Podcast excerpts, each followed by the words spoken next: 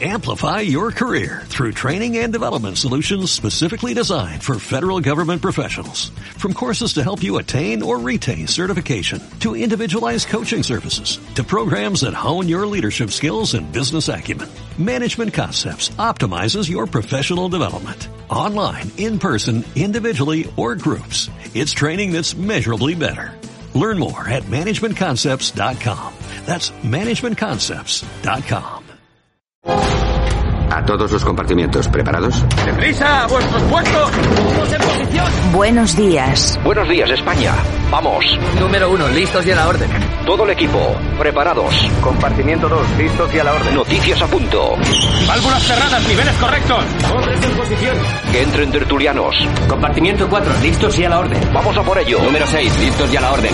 Santiago Fontenla, preparado que entramos. Compartimiento 8, listos y a la orden. Comenzamos Buenos Días España, Radio Cadena Española. Compartimiento 10, listos y a la orden. A por ello, vamos.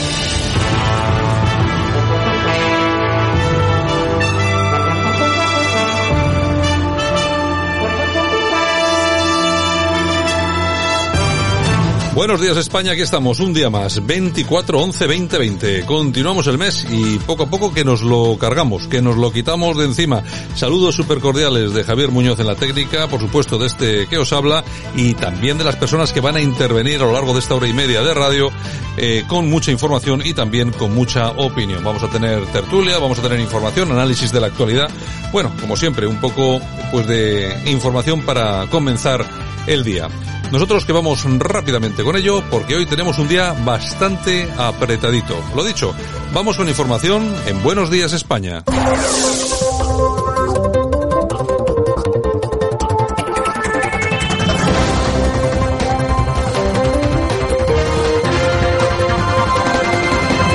Y nosotros que comenzamos el día con el análisis que nos trae nuestro politólogo Francisco Gómez. Don Francisco, buenos días. ¿Qué tal? ¿Cómo están? Buenos días. Hola, Santiago. ¿Cómo Aquí, estás? aquí estamos, comenzando el día. Además, bien, todavía no nos ha detenido ningún policía por no llevar la mascarilla puesta. Casi. Todo, todo se andará. sí, sí, sí. Bueno, es una experiencia... En fin, algún día lo contaremos. Eh, Hablamos de política. vamos a hablar de política, vamos a hablar de política. Nada, nada, seguimos con los coletazos de, del tema de la Licela, porque lógicamente, pues eh, ayer lunes pues no, no hubo chicha, ¿no? Al final unos criticaban lo que habló el, gobier el gobierno, el presidente en definitiva, y otros pues eh, han salido en sus respectivos medios pues a, a hacer, a comentar la jugada, ¿no? Pablo Casado estuvo con, con Carlos Herrera y, y bueno, pues ahí le dejó una serie de píldoras. Eh, vamos a escuchar brevemente lo más importante que ya lo destaqué yo ayer, pero bueno, vamos a escucharlo de su, de su voz. El presidente del Partido Popular y líder de la oposición es el señor Pablo Casado Blanco, que amablemente nos visita esta mañana. Señor Casado, ¿cómo está? Muy buenos días. Buenos días, don Carlos. Hemos visto la fotografía suya en un carro en- por las calles de Madrid manifestándose ayer. Eh, ¿Qué es lo que usted, si hubiera podido llevar una pancarta en su coche, hubiera puesto como resumen de su deseo de manifestarse? Una palabra, libertad. Libertad para las familias para elegir el colegio que queremos para nuestros hijos. Libertad también para las familias que tienen un niño con discapacidad para poder seguir en la educación especial. Libertad para la educación concertada para seguir existiendo. Y libertad para que todos los españoles puedan ser educados en español, que no es mucho pedir.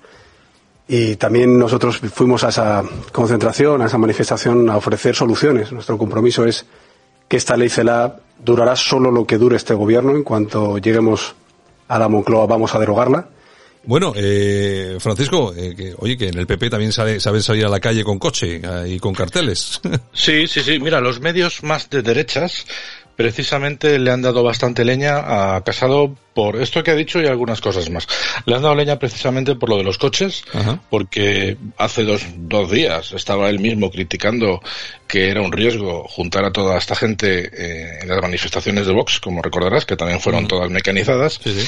La gente de derechas también le está criticando que efectivamente, como dijimos nosotros, se haya ido este fin de semana a Canarias para darle cariño y ser solidario con los marroquíes, eh, cuando no lo ha sido, ni con las fuerzas de cuerpo de seguridad, ni con la gente de Canarias, eh, al no solicitar la dimisión de Marlaska y de hecho él en esta misma entrevista dijo que sí, que lo ha hecho su partido, pero a él no se lo hemos escuchado.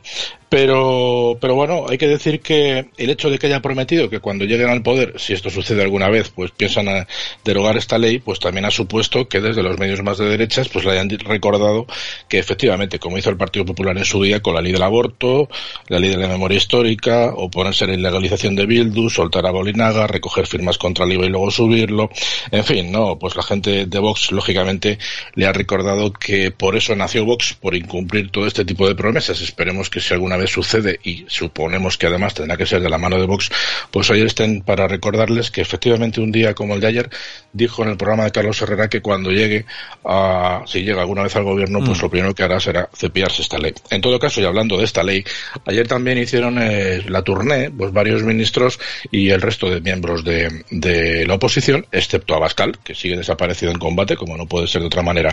Y tuvimos, por ejemplo, a la señora Cela, que estuvo en el programa de la 1, pues intentando justificar eh, esta ley, la ley, la ley CELA que lleva su nombre, la, octava ley eh, sobre educación, y en la entrevista que le hizo la anterior señorita del tiempo, pues lógicamente no la preguntó nada sobre la, sobre las manifestaciones. Pero bueno, aún así, pues como esta mujer habla para tontos, vamos a hacernos el tonto y la escuchamos.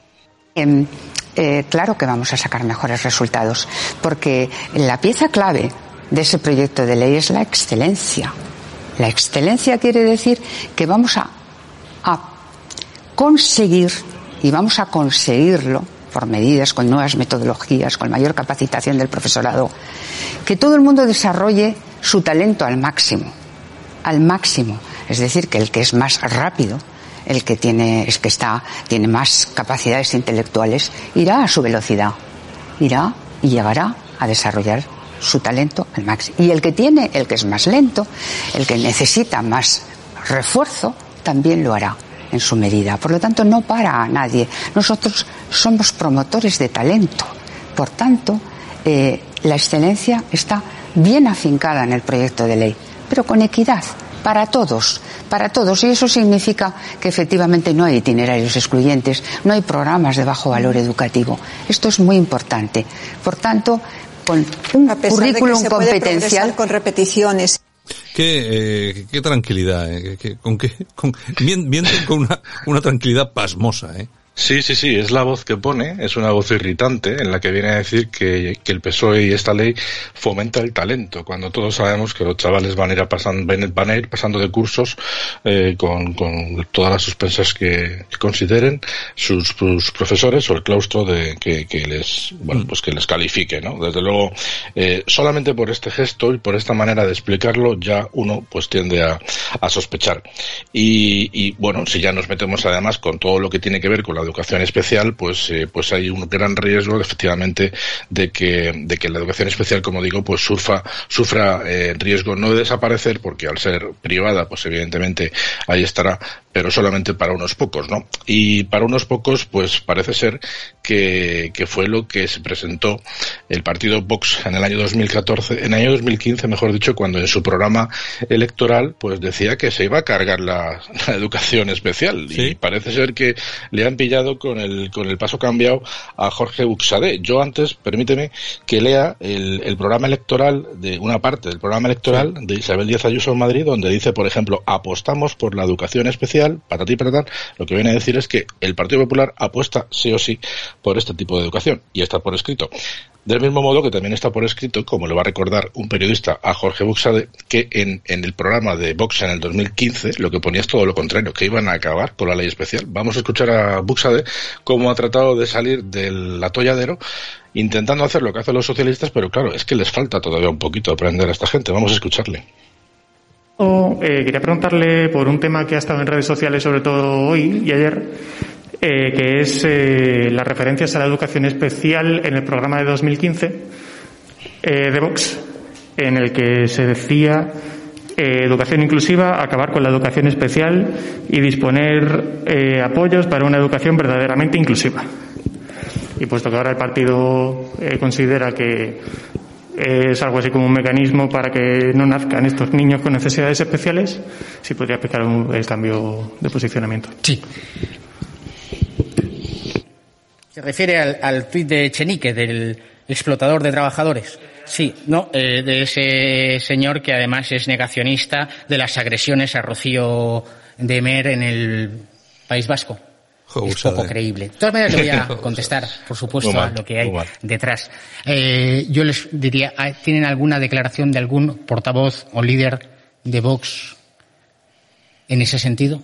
¿O todas las declaraciones de los líderes de Vox, portavoces del partido, actuaciones en los parlamentos autonómicos, en el Congreso de los Diputados son una defensa inquebrantable, indiscutible, innegociable e intransigible del derecho de los padres a participar directa, activa, primaria y exclusivamente en la educación de sus hijos, tanto en el ámbito de la protección de la eh, llamada eh, educación especial para los alumnos con necesidades especiales, tanto en el ámbito de la educación concertada como en el ámbito del derecho a utilizar y a ser eh, educado en español, en su lengua materna, en todo el territorio nacional. No es discutible nuestra posición, en ningún caso hay ninguna eh, otra consideración a hacer. ¿De acuerdo? Es el partido en esta posición nunca ha mantenido otra posición. Lo que esté escrito en unos programas del año 2015, ya le digo yo que eso es irrelevante y si no, podría analizar el programa del Partido Socialista del año 1982 al que sostiene ahora. Ay, qué bueno. Estaba en el programa del Partido Socialista del año 2019, noviembre de 2019, pactaremos con Bildu, pactaremos con la ETA, pactaremos con Esquerra Republicana, pregúntele.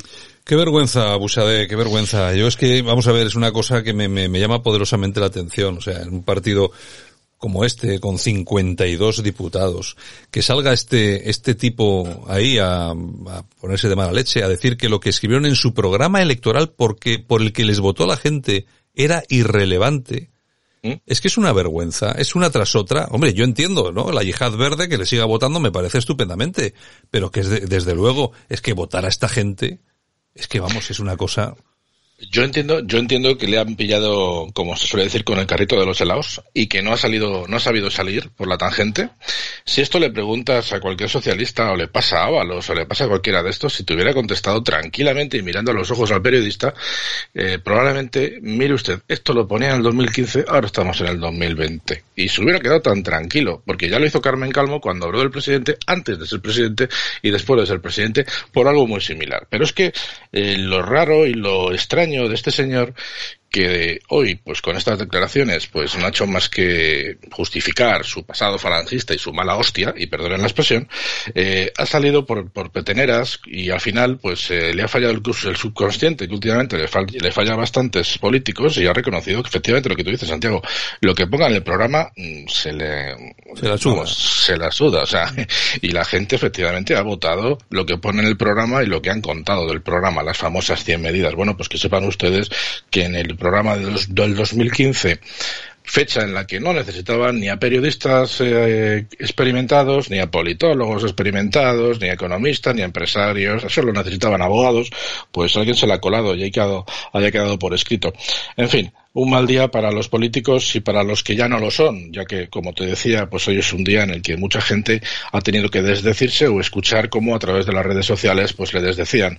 Otro que también hoy se ha cubierto de gloria ha sido Monedero, que últimamente no deja de estar en todas las televisiones, pues como un representante más del gobierno. Vamos a escucharle y luego, pues a través de las redes sociales, lógicamente le corrigen. Vamos a escucharle llaman a Otegui eh, hombre de paz. Es decir, son ustedes. ¿Quién ha llamado a Otegui hombre de paz? Hombre, bueno, eh, ¿Quién la ha llamado? O sea, vuelves, años... a, vuelves, a, decir una cosa que es falsa. ¿Quién ha llamado a Otegui un hombre de paz? No... Sin personas como Arnaldo Otegui no habría paz. Sin personas como Arnaldo Otegui no habría paz sin personas como Arnaldo Tegui no habría. ¿Quién ha? Es que son, oye, es que son todos iguales, chicos. Es una cosa, es que no hay por dónde, no hay por dónde cogerlo. ¿eh? No, por eso te digo que hay días en los que, bueno, te puedes sonrojar, se, se puede, se deberían sonrojar y, y, los espectadores o los que analizamos la política nos podríamos eh, sorprender con ellos, pero como sabemos que mienten constantemente, pues al final, pues lo único que podemos hacer es pues transmitírselo a los oyentes para que sepan que efectivamente hacemos el seguimiento y que hay días en los que no hace falta hablar de política simplemente escucharles a ellos y las incongruencias que dicen. Y para hablar de incongruentes, pues déjenme que terminemos con Ábalos, que es el rey de la incongruencia, el que dio seis o siete versiones con respecto al caso del sí. Otro. Y, que hoy le han preguntado. Oye, de todas formas, oye, de todas formas, Francisco, perdona que te diga, hoy has, has tenido el día, ¿eh? Celá, Monedero, Ábalos y, el y Busadé. Vamos, has tenido el día completo. Has tenido lo mejor, lo mejor de cada casa. Pues vamos a escuchar a Ábalos, que también para, para como colofón a este espacio, pues va a quedar francamente muy bien. Vamos a escucharle y luego comentamos. En la dictadura esto no era posible, luchamos algunos mucho por que fuera y por lo tanto cada vez que se produce este ejercicio es siempre una expresión de la vitalidad y de la fortaleza de la democracia. Así es que no tengo nada que decir. Eso sí, tendremos que ir procurando que los medios eh, pues sean los más eh, los, más sostenibles, ya que estamos hablando de medio ambiente, pues procuremos que sean lo más sostenibles posibles. ¿eh? y poco más. Oye, este, este contra la dictadura con 11 años, ¿cómo luchaba este? ¿Con el biberón o cómo era esto? Por lo menos, pero es que le ha pegado carpetazo a las manifestaciones de ayer diciendo que, oiga, dejen de hacerlas en coche que al final están ustedes contaminando. Fíjate que lo dice el secretario de organización del PSOE, cuyo secretario general y presidente de España, pues el señor Sánchez fue hace unos días eh, en su Falcon, a La Rioja, y su coche por la carretera. ¿Sabes por qué? Porque tenía que hacer un recorrido de 7 kilómetros, que era el desplazamiento entre el aeropuerto y y, donde fuera, ¿no? Pues el coche hasta la Rioja andando y él en el Falcon. Pero es que no ha sido la primera vez, porque en las anteriores elecciones en noviembre hizo lo propio para ir a Valladolid. Tenía que ir con el alcalde de Valladolid a aproximadamente a 10 kilómetros, ah, perdón, a 10 minutos desde donde le había dejado el avión, pero como tendría que haber escuchado pues cómo le agucheaban, pues efectivamente hizo ir hasta Valladolid su coche para ir subirse en el coche y no tener que, que hacer esos 10 minutos andando. O sea que el señor Ábalos, pues otro más, nos viene a decir, primero, que como eh, hemos pasado de la dictadura a la democracia, pues las manifestaciones es un logro, y segundo, pues que se atreve a reconocerles y a recordarles a la oposición, pues que no las hagan en coche, que las hagan andando para que seamos todos más ecologistas y en el caso de ellos ecologetas. ¿eh? en fin, en fin. Don Francisco, vaya, vaya mañana que nos ha traído usted hoy, vaya mañana. Yo, no sé si, si, nos ayuda a despejarnos o no, o nos dan ganas de quedarnos todavía ahí metidos en la cama, no sé. En fin, bueno. Mañana regresamos, ¿de acuerdo?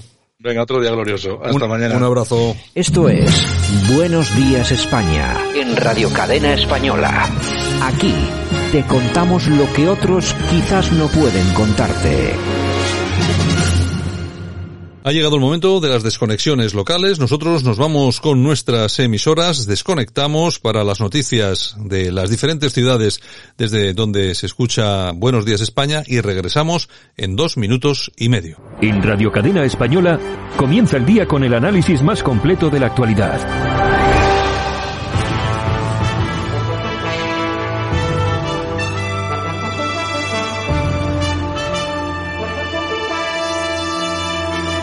Buenos días España, buenos días desde Madrid. El consejero de Sanidad, Enrique Ruiz Escudero, ha manifestado que está valorando la posibilidad de establecer excepciones a las limitaciones sobre el número máximo de personas en las reuniones familiares y el toque de queda durante la Navidad. Escudero ha apuntado que la Dirección General de Salud Pública está trabajando una estrategia no solo pensando en esa movilidad de madrileños que tienen que salir fuera o que vienen a la comunidad, porque también hay que pensar en otro tipo de acontecimientos que siempre rodean estas fechas. Ha comentado que están preparando protocolos tanto de entrada como de salida e igualmente se está viendo cómo pueden volver a casa los estudiantes que están haciendo la carrera en Madrid. Seguimos con la Consejería de Sanidad de la Comunidad de Madrid, que ha decidido bajar el umbral por el que se aplican restricciones quirúrgicas al movimiento a los 400 casos por cada 100.000 habitantes, lo que implica que seis zonas básicas de salud la Moraleja, en Alcobendas, tres zonas en Fuenlabrada y dos más en la capital estén afectadas por las medidas desde ayer lunes. Así, seis zonas básicas de salud se suman a las ya afectadas por restricciones extraordinarias a partir de esta medianoche y al menos durante 14 días, hasta las 0 horas del lunes 7 de diciembre. En Madrid capital, Vicálvaro Astilleros, en Vicálvaro, y La Lipa en Ciudad Lineal.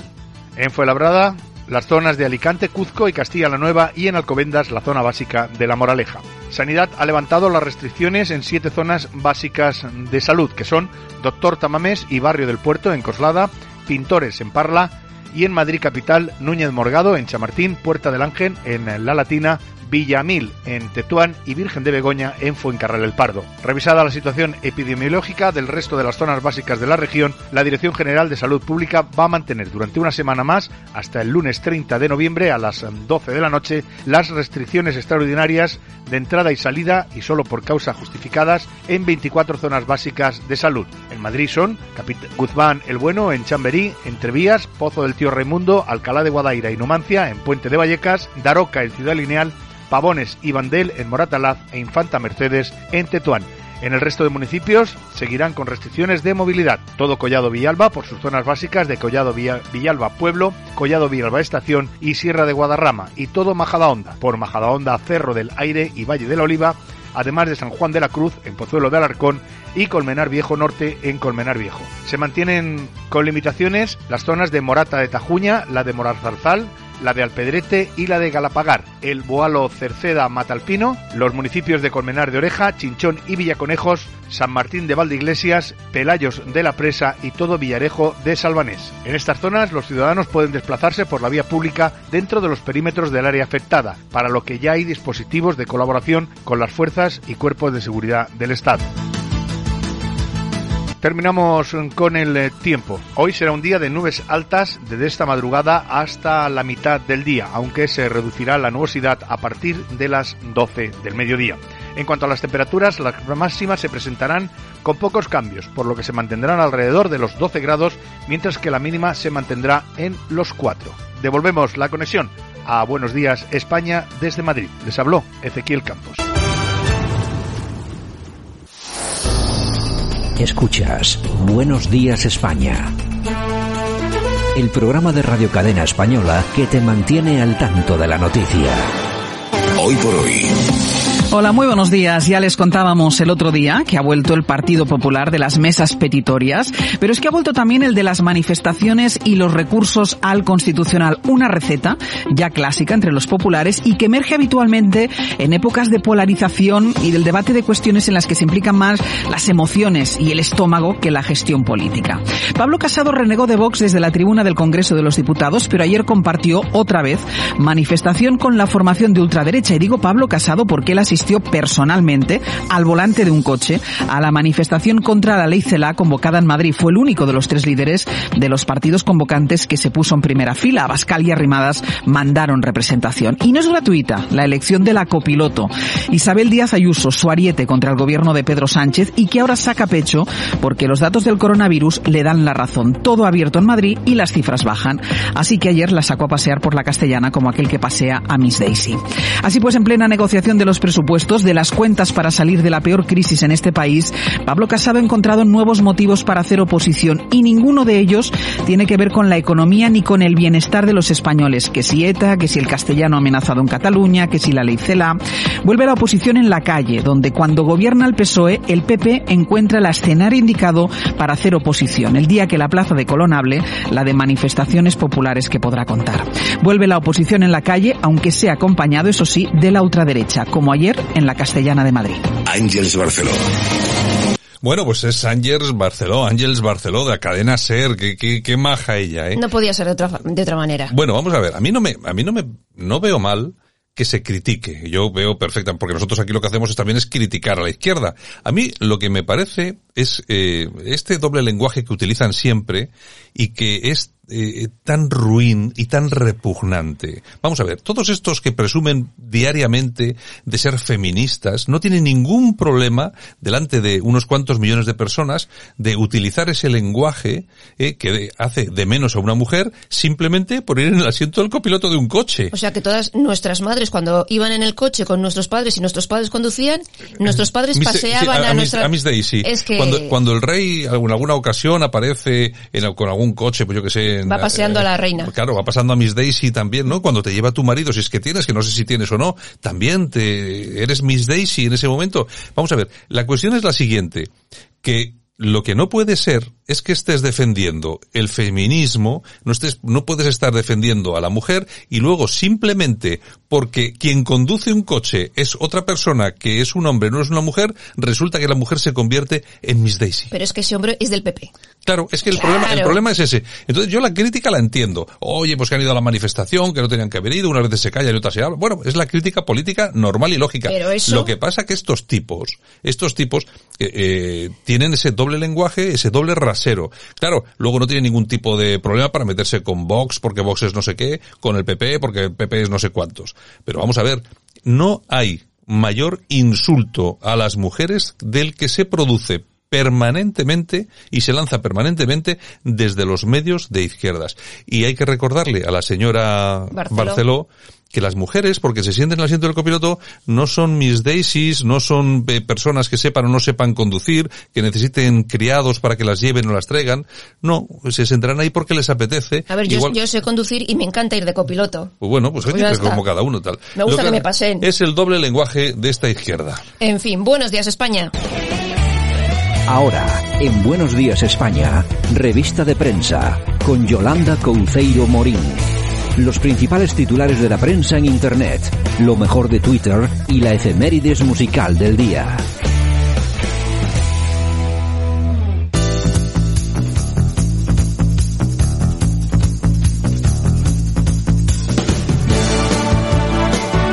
Veinticuatro. 24. Di- día 24 ya. Día 24. A un mes de Navidad, de Estamos, Nochebuena. estamos a un mes de no Navidad, de no Nochebuena. O sea que este año no comemos turrón. Venga ya, hombre. Yo no sé, yo no sé, estos tíos, oye, Urcuyu, un, con un mes antes ya nos ha organizado la, la, la cena de Navidad. Oye, que más de seis no. Es, es- es- es el, es el cuñado que tenemos todos. Pues lo que pasa es que esta vez viene de fuera, nos ordena y nos, tocapelotas. nos, eso, nos organiza. tal. Es el cuñado. El nuevo cuñado se llama Urcuyu aquí en el País Vasco. Es la nueva normalidad, nuevos cuñados. Exactamente, los nuevos cuñados. Y yo me imagino pues que el nuevo cuñado a nivel nacional pues va a ser o Illa, o Pedro Sánchez, o Simón, o los tres. O los tres a la vez. El trío en vez de los mosqueper, de los mosqueperros, iba a decir yo, de los mosqueteros, de los mosquecuñaos. O sea, Exactamente. En fin, bueno, empezamos con Voz Populi, si te parece. Empezamos por lo que tú quieras. Pues mira, miles de españoles dejan de cobrar el ERTE en noviembre por un cambio burocrático. Parece- algo parecido ocurrió también con este... el- Con el- lo del SEPE. el- exactamente. Sí. O sea, que como hay cambios y tal, pues oye, dejan de pagar como si a la gente no le hiciese falta. Que muchos dirán, oye, por 600 o por 1000 euros lo que está cobrando, sí, pero igual es eso solo lo que tienen, ¿eh? Hombre, es que hay que tener en cuenta que hay mucha gente que lo está pasando realmente mal y que estas ayudas, y para, fíjate, hay unas ayudas para mayores de 55, Ujú. que son 400 y algo euros, Sí. pues imagínate tú, la gente que tiene que vivir con eso, es porque lo necesita, o sea, tú no puedes andar tonteando de esa forma. De todas, de todas maneras, es que yo, yo creo que la gente no se da cuenta exactamente lo que está por venir, porque es que el tema de las paguitas está muy bien. Pero, ¿y de dónde va a salir el dinero para pagar las paguitas? Porque cada vez va a haber más gente a la que haya que dar paguitas. Yo, No sé. Yo y no y sé. los políticos no se van a bajar el sueldo para pagar paguitas, ¿eh? sí, se van a bajar el sueldo. Ellos están a lo suyo. A mí que no me lo toquen, ni el sillón ni el sueldo, ¿no? Ay, qué pobre, qué pobre infeliz. Ay, desde- desde- soy desde luego, espera, espera. Así es una risita, porque si no, gracias, Javier, me has leído, señor, me has leído el pensamiento. señor. En fin, la tribuna del País Vasco.com. Decathlon cede a la presión de la extrema izquierda y retira su publicidad de la cadena televisiva francesa CNews. Este canal viene siendo objeto de los insultos de estos personajes desde hace mucho tiempo. ¿Y pero qué ha pasado ahí? Yo no sé exactamente. Pues han tenido, pues se conoce que son de, de extrema derecha Ah, y pues no, no hay que claro. anunciarse. Ah, vale, No vale, hay que, vale, vale, hay que anunciarse en los de extrema izquierda, siempre. claro, claro, claro, ya Siempre. decía yo, ya decía yo. ya La decía yo. publicidad para ellos, para los demás, nada, que no tienen derecho a la vida. De todas formas, fíjate tú cómo funcionan estas cosas. Pues aquí la izquierda sí que actúa de una forma mucho más organizada que la, que la derecha. Cuando se- ellos se organizan son capaces pues de eso, de tumbar cuentas de redes sociales, de acabar con campañas de propaganda en tele- de publicidad en televisión. En cambio, la derecha no es así, porque está en- a otras cosas. Ahora lo que se lleva mucho es el tema de los bots, los, los robotillos. Tú, por ejemplo, vamos a ver. Yo, cuando vas a un, va- va- entras a una noticia, por ejemplo, del mundo del español, que se meten con Vox, y tú entras allí y ves que hay 600 mensajes de Vox, eh, po- eh, apoyando a Vox y tal y cual. Es, vamos a ver, un 10% de eso es gente. Sí. El resto, son bots. Es decir, son, son eh, pequeños robocitos que hacen esas cositas que les ordenan que tienen que hacer. Cuando eh, pones un tweet en Twitter y resulta que te, dice- y te metes con Vox, tú no te metes con Vox, pero bueno, que se meta con Vox. Eh, inmediatamente se encuentra con 270 mensajes eh, apoyando a Vox. Bueno, de esos 270, 25 son de gente de Vox Ujú. y el resto son bots. Es que incluso la gente de Vox, de Vox cuando te metes con Vox, dice, pues bueno, que se meta con Vox, a mí qué más me da. Pero, Pero- se están utilizando y por eso hay que regular las redes. Ujú. No, hay- no hay que, no hay que regular la libertad. Hay, hay que regular todo este tema de los bots y todo esto, porque aquí se están haciendo cosas, bueno, y las está haciendo sobre todo ahora la, la izquierda, izquierda. que lo está utilizando, pero vamos, pero que muy bien. Efectivamente. Bueno, el confidencial. El temor que condiciona al Partido Popular en Cataluña. Que Vox logre el sorpaso, que es muy posible. Hombre, vamos a ver, ¿cuántos, eh, Yo creo que le dan nueve escaños yo creo a, que le dan a nueve. Vox, ¿eh? O sea que- y hombre, vamos a ver, pero es que, ¿de dónde, los nueve de dónde salen? pues de, del PP. de- de y Ciudadanos. de Ciudadanos. No Pero del PP básicamente, o de yo- gente que Sí, no sí, yo creo que- votaba. yo creo que sí. Pero bueno, vamos a ver. Si no hay mal que por bien no venga, señores, eh, en algún momento, en algún momento de toda esta historia, en el PP se tienen que dar cuenta de que algo no funciona. Yo entiendo la estrategia, vale, bien, vamos a por Ciudadanos y vamos a quedarnos con sus escaños, ¿de acuerdo? Si yo estoy de acuerdo, además que, que Ciudadanos tampoco es que sea muy así, ¿no? Pero mientras te regatean por la derecha. Claro, pero es que, ¿y todo lo demás cuándo lo vas a recuperar? Cuando vas a cambiar luego un poco el mensaje para volver a perder la gente, esa gente entre comillas moderada que has cogido de Ciudadanos y un poco del PSOE, yo lo veo muy complicado. Yo lo veo muy complicadito. Mm, Yo no sé, no digo nada. El confidencial digital. Varones del Partido Socialista le piden a Sánchez que dé la cara, que no se esconda y tome él la decisión de cerrar España en Navidad. Ya, ya, ya la va a dar. va, va a cerrar la va a cerrar Urcullo y compañía. Hombre, él no tiene muchos problemas, porque él como no cree en la Navidad, Claro. ya, de hecho ni la Ni felicita y felicita. nada, el Ramadán y eso sí lo felicita, pero la Navidad no. Nada o sea que le daría un poco igual el tema de la Navidad. Ahora, sabiendo que sus votantes igual se lo tomaban un poco así raro, pues seguramente el tío no se atreverá. En fin, ok. Sánchez destina 5,3 millones de euros a bonus de productividad para su corte. Asegura que son incentivos al rendimiento.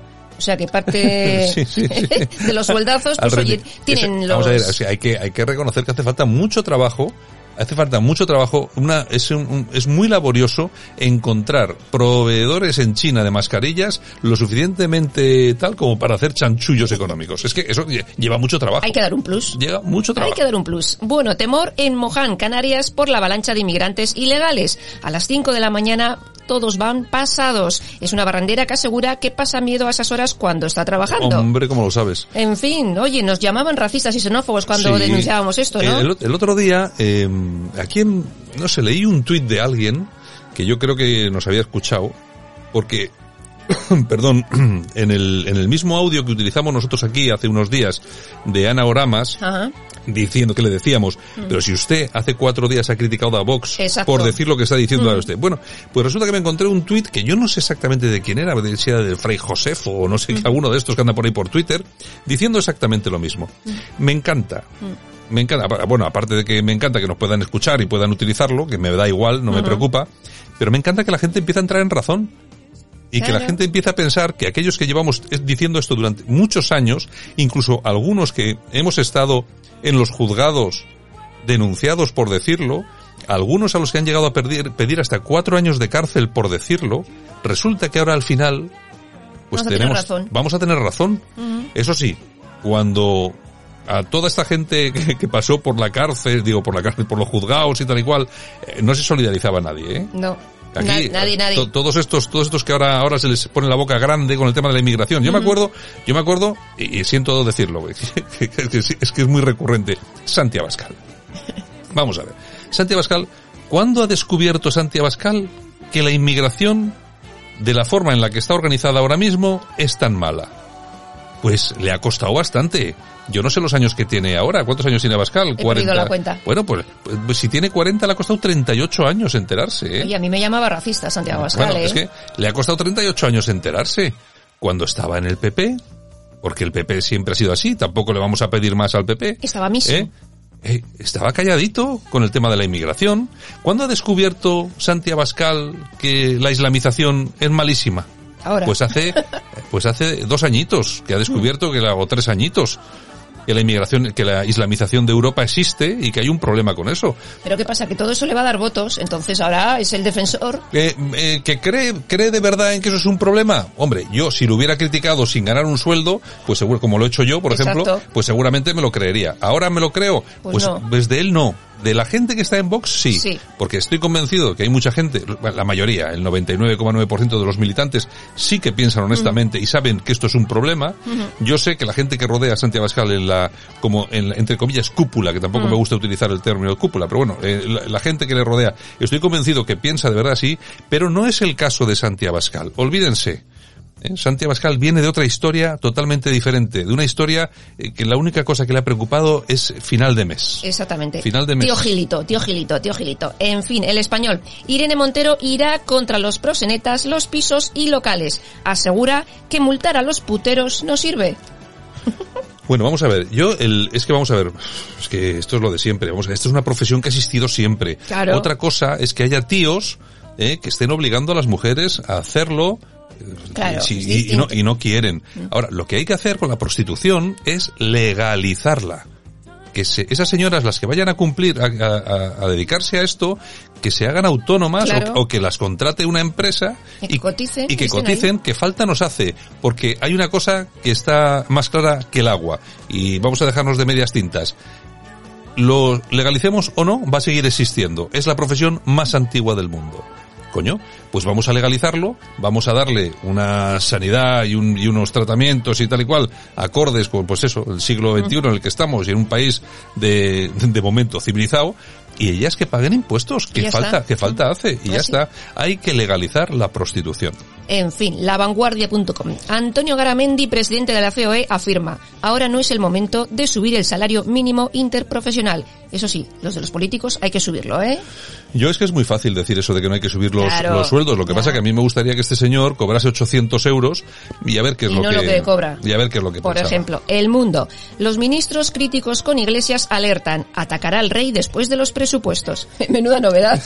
Pero se lleva atacándolo con presupuestos y sin presupuestos. antes, durante y después. ¿Qué, De qué verdad. pro- ¿Qué, problema tiene? Qué ministro, qué ministro. Donde no hay no se puede Si sacar. es, si es su trabajo, meterse con el rey, no otro, y bueno, y con Franco. En fin, en fin, en fin. Ya verás qué noticia. ABC. Se buscan voluntarios para probar camas en hoteles de lujo. Yo, Hay, yo. hay yo. una marca de ropa inglesa de cama y bueno, pues quieren que la gente ¿Pero qué, pruebe. tiene, ¿Pero qué tiene que ser? ¿Gente guapa, que vaya al gimnasio, o gente como yo? Podemos probar, oye, podemos entrar ahí Oye, pues yo que sé. en la noticia ¿Cuánto pagan? y ¿Cuánto vemos pagan? 1.500 libras otras. Ah, Es una pasta, ¿eh? ah, ¿Al mes? Esos son, esos son cerca de 1.800 euros, ¿no? Si no me equivoco. Yo no sé si al mes, pero por probar. Oye, 1.800 euros por dormir en una pedazo de habitación de un hotel, esto, pues yo me apunto. Yo voy gratis. Yo dejo la radio, lo siento, yo me apunto. A mí me pagan el viaje y el alojamiento y yo voy gratis. en fin, el cierre digital. Investigan si José Manuel Serrano... Oye, pero... sí. A ver, a ver, Santiago, No, dígamelo. Podrías invitarme a ir Sí. y proba- probábamos la cama juntos. Oye, pues vamos, oye, hay que probar, se prueba. Oye, Vuelo a Londres. una carita al aire. Exactamente. Bueno, pues a lo dicho. Oye, lo que pasa es que tiene que ser en Londres. Uy, qué repugnancia. bro. Bueno, ahora con lo del Brexit y Ya, tal. por eso te digo, me da un poco, me da un poco asquito, En fin, pero bueno. bueno, investigan si José Manuel Serrano ha intentado dar un pelotazo personal gracias al patrimonio de correos. UGT y comisiones denuncian que el gobierno pretende privatizar la, la compañía postal eh, bajo la presidencia del que fuera en su día mano derecha de Pedro Sánchez. Sí, muy amiguete, porque estudiaron juntos. Pero Esto si es- este coloca a todos los amigos, ya te lo digo yo. sí, este es el, el mejor amigo de España, es Pedro Sánchez. Fíjate que yo vengo Aquí, diciendo que hay que dar un aplauso. Mira, aquí eh, hemos descubierto entre varias cosas dos términos que son importantísimos. La generación gallina es importante. Mm. Y luego Los- Sánchez, el mejor amigo de España. Efe- efectivamente, amigo de sus amigos. Amigo ¿eh? de sus amigos, no de España entera. No, no, de Es- sus amigos. Es, es igual. ¿Cómo, ¿Cuál es el más alto de España? No, no es que sea... No, no, es el más alto de España país. Exactamente. Bueno, República. Casado descarta que el Partido Popular y Ciudadanos vayan juntos a las elecciones. Estamos en otra etapa, aseguran fuentes populares Hombre, en esto, Cataluña. está, ¿eh? esto está, entra dentro de la estrategia para, para hacerse con ciudadanos. Eso está muy claro. Que lo, Mm. que lo están haciendo y que, y que tiran para adelante con este tema está claro. Claro, lo que no estoy yo muy seguro y convencido es que esa jugada les vaya a salir mal, porque mientras van hacia la izquierda para acabar con Ciudadanos, lo que hacen es dejar restos por la derecha que al final no se sabe muy bien si suman o restan. ¿Y al final quién gana? Los indepes. Ya veremos. Bueno, 20 minutos. El padre de un menor retenido por no llevar mascarilla propina una paliza con sus hijos a los policías que lo detuvieron. Uno de los agentes tiene roto el tabique nasal y puntos en la frente. En fin. Luego la policía, como no puede hacer nada, pues ¿qué le vamos a hacer? A disfrutar yo de lo yo batao. no voy a decir nada. Estrella Digital. Exigen la salida de Primo de Rivera del Valle de los Caídos. Unas docenas de personas. ¿Pero andando o cómo? Sí, unas personas, unas docenas se han manifestado este fin de semana allí en el Valle, porque como no tiene otra cosa que hacer, pues oye, vamos a sacar ahora. Exigimos que Primo de Rivera salga del valle andando. Andando, andando. eh, que salga andando, que resucite y que salga Que andando. salga, que salga, que salga. En fin, news. Angela Merkel avisa a los alemanes de que se preparen para unas medidas más duras. Las nuevas medidas podrían ser anunciadas mañana miércoles. Que no, hombre, que no, que es todo mentira, porque eh, vamos a ver, en cuanto acaben con nosotros, Pedro Sánchez se va a Alemania a vacunar a todos los alemanes. Por supuesto. Que no hay problema, que, Que no hay se vacunas preocupen. de sobra y pagamos nosotros, que, Que no nosotros. Que no hay, que no hay problema. Vamos, hombre, no mandamos problema. aquí a Torrente Ábalos y, por Será- favor. Será por vacunas y por presidente de gobierno. Efectivamente, la dialéctica nacional. El grupo Taburete llama a la insurrección contra el sistema en un videoclip y se hace viral. ¿Lo has visto? Sí, lo he visto. El, bueno, es, eh, no sé, bueno, es que es un, es un, está muy bien. La canción me gusta mucho.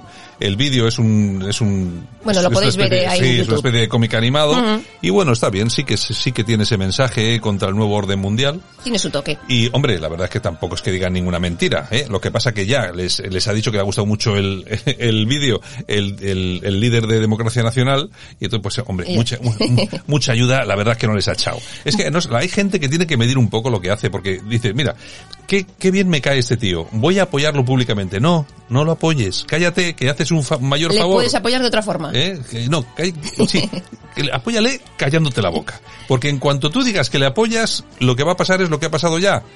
El titular en el plural de Enrique Sopena, el ex falangista, creo que era falangista Sí, o, o sí, del sí. Opus o algo, no sé, bueno. Conmigo se metía mucho hasta que le dije que era falangista. Ah, vale, vale. Bueno, pues entonces lo primero que ha sacado, el- la nueva canción de, de Taburete apoyada por un neonazi de no sé qué. ¿Eh? Usted no apoye. Un horror, un No horror. Si le parece bien, no apoye, por favor, no apoye. Bueno, el boletín. Vox borra de su web el programa electoral en el que pedía acabar con la educación especial. Bueno, rueda de prensa, rueda de prensa de Mortadelo. Yo es que alucino, vamos a ver. Le preguntan, oiga, ¿qué pasa a usted que ahora se meten con esto? Pero si en su programa electoral ya lo ponían hace, hace cuatro, cuatro días. No, no, fue un error tipográfico. Sí, sí. Error tipográfico en Vox. Pero es, que, pero es que, claro, vamos a ver, es que yo es lo que digo, hay, hay, hay otro ganado ahí metido. Claro. Con la gente buena que hay en Vox, con la gente magnífica que hay en Vox. El Iván Espinosa, la Macarena Olona. Qué horror, qué horror. eh, bueno, hay un montón de gente, y gente luego también a nivel local, Mm. gente muy buena, magnífica, que, que esté en manos de estos tíos, que van a una rueda de prensa y la única explicación que tienen para eso es decir que fue Un error. un error tipográfico, es decir, que el que escribió eso se equivocó con el ordenador. Mm, sí, sí. O sea, pero ¿a quién le cabe en la cabeza que un partido político serio con 52 diputados pueda estar en estas tonterías? Bueno, pues no te preocupes, le pondrán una, una medalla y ascenderá todavía un poco más. Bueno, pues nos vamos con las noticias del corazón. Mira, tenemos a Dolly Parton, que es cantante, escritora. Dolly y Parton, ya sabes por qué es famosa Dolly Parton, por dos cosas. Por sus no, no, por tres, por tres cosas. por sus pectorales. Por su voz y la- es la reina del country. y, y por sus pectorales. Exactamente. Bueno, pues ha donado un millón de dólares para la investigación de la vacuna del COVID del laboratorio estadounidense Moderna. Bueno, pues me parece bien. Lo que pasa es que no sé yo cómo andará esa vacuna. Mm. 74 años tiene y está como, vamos, Bueno, bueno, guapísima. divina, divina. ¿Qué Bueno, más? y Norma Duval, que la tenemos Norma- desconocida. Norma Dual hace tiempo que no hablábamos de bueno, ella, pues ¿no? ha salido en un programa de esos de televisión, de estos de música, que se disfrazan y todas estas cosas. Ajá, ajá. y bueno, está, se ha debido hacer algo en la cara y está pelín desconocida. O sea, Y, o sea, que está, no la- está guapetona, ¿no? No, más bien lo contrario. Ah, ¿no? Ah, ¿Por qué? Estaba guapetona antes. Pero sigue saliendo con el multimillonario este Sí. alemán. Sí, con el mel- melenas este. Qué pasada de Mm. dinero tiene ese tío. Yo no sé si nuestros oyentes han visto eh, algún, yo he visto algún reportaje. Ujú. Bueno, el tío, una casa en Ibiza, o Sí. en Mallorca, ¿no? Sí, en por ahí. Ibiza, en Ibiza creo yo, que, que vale tres mil millones con su helicóptero en su propia parcela. Pues su ahí tal. sigue. Pero digo yo, pero bueno, ¿y cómo que se ha puesto Pues, fea? pues sí, ha salido, una, por ejemplo, han salido fotos en, en las revistas del corazón y estaba pelín desfigurada. Bueno, porque se habrá hecho algo de Botox o algo y la han pillado mal en la foto. No, Oye, creo Marta, que- no, Marta, no, no. Marta López el otro día que se puso casi en pelotas en, en la en foto el, no, ha salido en el programa, en el programa de televisión. Cuando se Pero- ha quitado la máscara, ha salido su cara.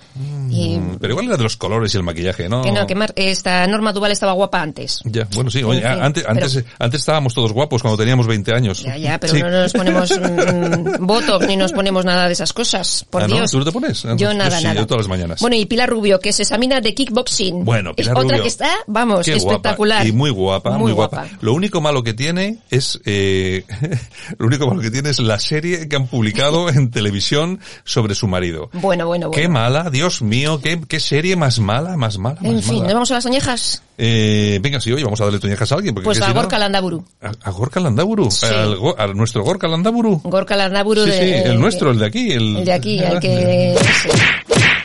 El dedos. El dedo, sí. Bueno, pues ha dicho, no te lo pierdas, ¿eh? No me dan ganas de vomitar porque Bildu vote y haga política. Este eh, sufrió un atentado en el año 2001, ¿eh? Bueno, yo esto lo representaría de la siguiente forma. Cada uno elige libremente cómo quiere que le engañen, cómo quiere que le insulten y cómo quiere Que le huelen los que le dedos. huelen los dedos. Bueno, allá cada uno. Yo es que vamos a ver, si a mí me, me hubieran hecho, un- eh, me hubiera, se hubiera realizado una- un atentado contra mi persona y me vuelvo un poco así y digo que Bildu son una gente muy maja, pues chico, pues habrá que soportarme, pues porque yo elegiré y elegiré pues, En pues, fin, cómo, en cómo fin, hacer, cómo hacer el ready, pues en bueno, oye. ¿qué le vas a hacer? ¿Qué Bueno, aplausos. ¿A quién le vamos a dar unos aplausos? Pues mira, Marc Gasol, La Sol, que lo han fichado por ahí. por los Ángeles Lakers. Oye, muy bien, a mí, hombre, es mi equipo preferido, los Angeles Pues Lakers. ahí vamos a tener a Marc. Oye, pero eh, me imagino que con un contrato sustancioso y sustancial. Gratis seguro que no. Y tú, hombre, vamos a ver, no, ha tenido que ir, ha tenido que ir con, Con mucha pasta, mucha pasta. Bueno, pues vamos a irnos rápidamente con las efemérides y tal. De momento nosotros aquí hemos acabado. ¡No se acabó! ¡No, señor! Yo también tengo algo que decir. Yo lo primero que creo que deberíamos hacer es que de estas cuestiones hablaran los médicos. Es decir, nos hemos acostumbrado a que pues eh, un filósofo nos dé las directrices sanitarias y a que un funcionario nos haga de portavoz del gobierno y eso es muy malo. Está eh, el saber qué ocurre, cuáles son las mejoras, por qué está cambiando la curva. Esto deben hablarlo los médicos y ojalá tuviéramos un comité científico para que fuesen ellos los que lo estuviesen explicando. Sensaciones. Emociones.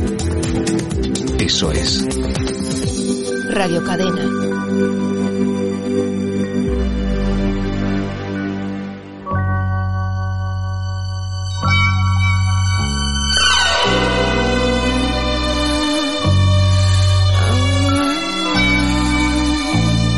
Año 1977. El dúo Bácara triunfa en toda Europa con el tema Yes Sir, I Can Boogie.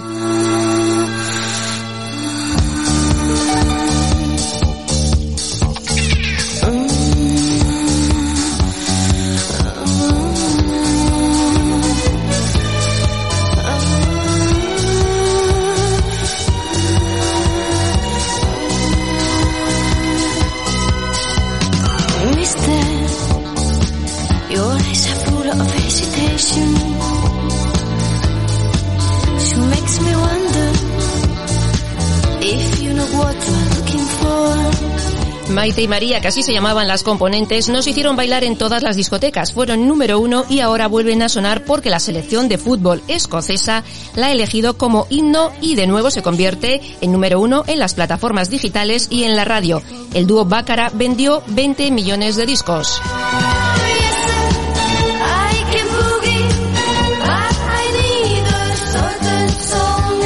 Fíjate tú qué pillines los de la selección escocesa. Anda. Eh, A dos españolitas. Oye, tú fíjate, en aquella época triunfar era... Lo que, Además, lo que- este- esto es un pelotazo. Bueno, tuvieron varios, ¿eh? Sí, tuvieron sí, varios, sí, varios sí, que sí. lo que es que bueno ya hace esto no, es- no- esto no es ni tan siquiera de los 80, es de, los 70, es de los 70. exactamente, exactamente. Bueno, ¿qué tenemos de efemérides? Bueno, pues mira, tal día como hoy del año 2012 fallece el actor español Tony Leblanc. Y también tal día como hoy del año 1927 nacía en Las Palmas de Gran Canaria el tenor Alfredo Kraus. Y tal día como hoy del año 2017, Beyoncé es la artista mejor pagada del año, 150 millones de dólares. Y nos vamos al año 1970 porque tal día como hoy de ese año nace la cantante mexicana Julieta Venegas. Cumple 50 años. 50 años. Julieta, Julieta Venegas. Oye, Anda. Oye, el tiempo pasa. Para ¿eh? todos. Y también tal día como hoy, pero del año 1991, fallece en Londres Freddie Mercury, líder de Queen.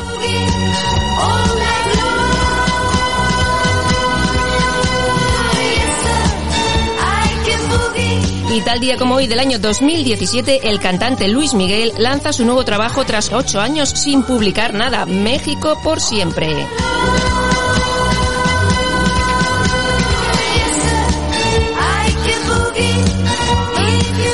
Bueno, pues yo creo que con esto nos vamos. Por lo menos nos vamos de esta, de esta parte del programa, que ahora nos vamos rápidamente. Seguimos con más con cosas, ¿no? Sí, sí, sí. sí. Bueno, pues nada, pues un besito para todos como siempre y feliz día. Nosotros que continuamos aquí en Buenos Días España.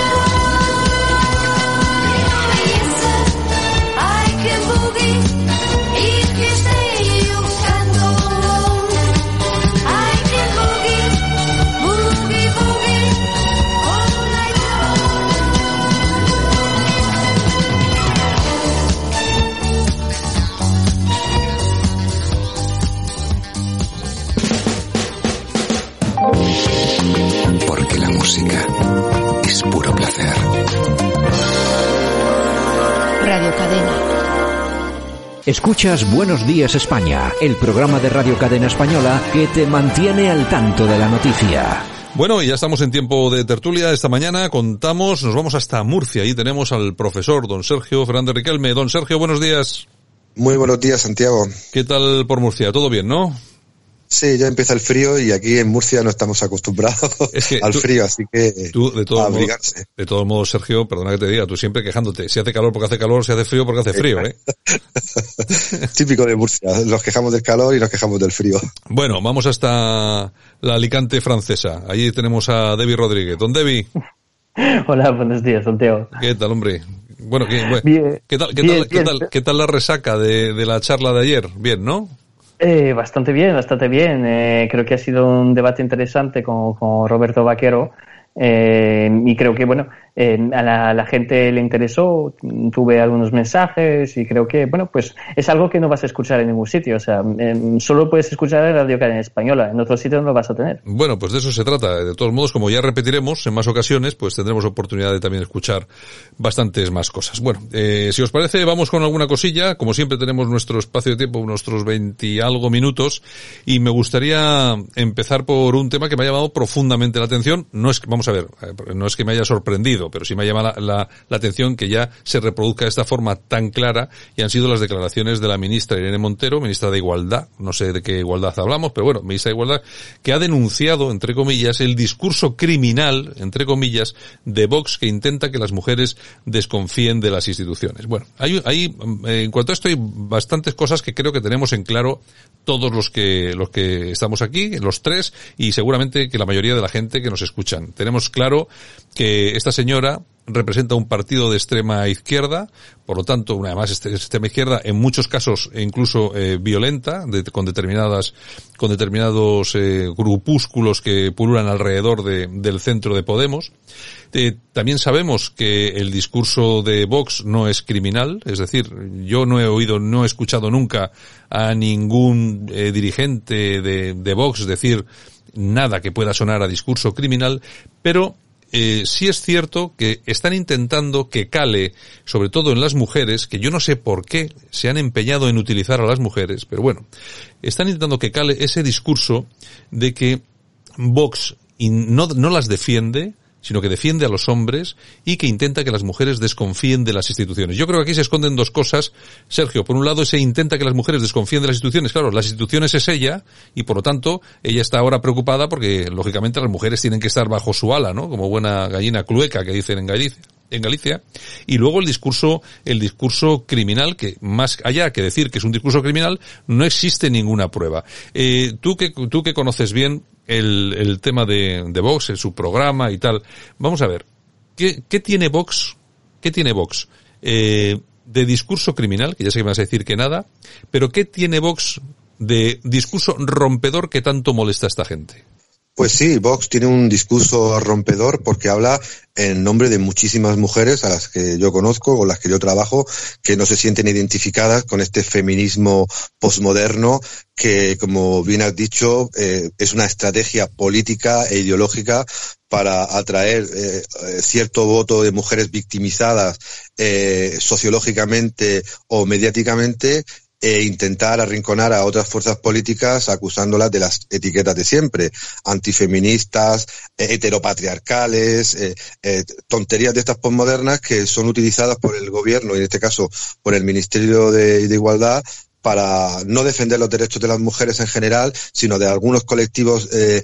de mujeres eh, en especial, porque obviamente, y lo hemos visto, el feminismo es mucho más que Podemos y es mucho más que este Ministerio de, Igualdad. Eh, la igualdad de, entre hombres y mujeres, que es una necesidad y una obligación en el siglo XXI, se alcanza pues generalmente dando igualdad de oportunidades tanto a hombres como a mujeres. Y eso es lo que este ministerio y este gobierno pues no contempla. Las mujeres pobres tienen las mismas necesidades que los hombres pobres.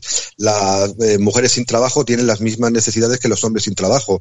Y todos esos temas eh, centrales pues no se tratan en este Ministerio de Igualdad que además está rompiendo al propio feminismo porque hay un sector feminista clásico que ha luchado por los derechos de la, de la mujer desde hace muchas décadas que no se siente identificada con el ministerio porque eh, Irene Montero está apoyando leyes como la ley trans, los vientres de alquiler o temas que no corresponden a los derechos eh, tradicionales de la mujer ni a sus necesidades en el siglo XXI y por tanto se inventan todo este discurso eh, en contra de Vox para tapar, creo, sus propias vergüenzas. Bueno, la cuestión es que esa, esa crisis sí que está abierta porque incluso el propio partido feminista eh, de Lidia Falcón, que estaba ahí dentro, en Izquierda Unida, bueno, al final eh, ha acabado escapando de la organización, o bueno, igual también es que le han puesto eh, un puente de plata. En, todo caso, en todo caso, el, a mí lo que me resulta extrañísimo, eh, Debbie, es que esta gente pretenda sí o sí hablar en nombre de todas las mujeres y aquella mujer